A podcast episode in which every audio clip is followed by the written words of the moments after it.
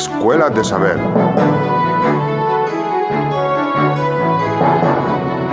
Guerra Civil Española por Juan Andrés Blanco Rodríguez. Introducción. La Guerra Civil Española desde la perspectiva actual.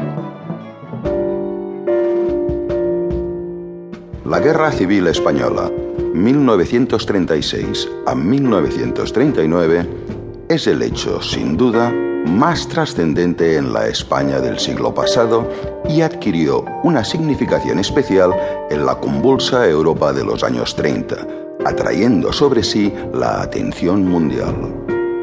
La historiografía de muy diverso tipo a la que dio lugar durante y después del conflicto así lo ponen de manifiesto. Sin lugar a dudas, es el asunto de la historia de España sobre el que más se ha investigado, escrito y discutido y durante más tiempo ha estado presente en la opinión pública mundial.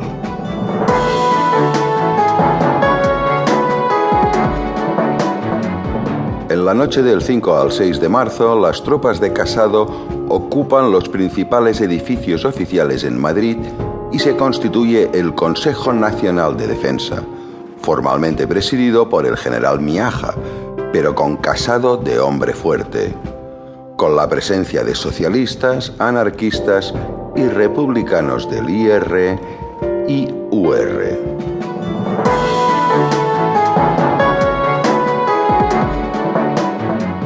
Una vez desaparecido el jefe indiscutible, José Antonio Primo de Rivera, fusilado el 20 de noviembre de 1936 en la cárcel de Alicante, fue elegido jefe nacional con limitado apoyo Manuel Edilla, el mismo día del decreto de unificación. En realidad, se enfrentaban dos grupos por el control de Falange. Por un lado, el representado por el propio Edilla y por otro, el formado por familiares y amigos de José Antonio, como su hermana Pilar, su primo Sancho Dávila o su primo político Agustín Aznar.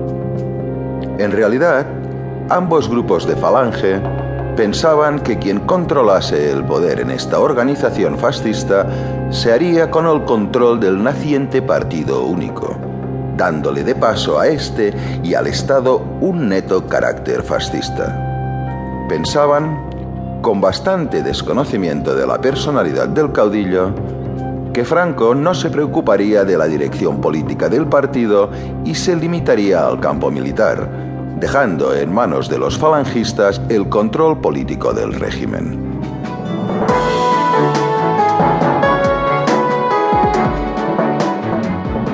Los anarquistas crearon en abril de 1936 la Asociación de Mujeres Libres, AML, que llega a contar con unas 20.000 afiliadas.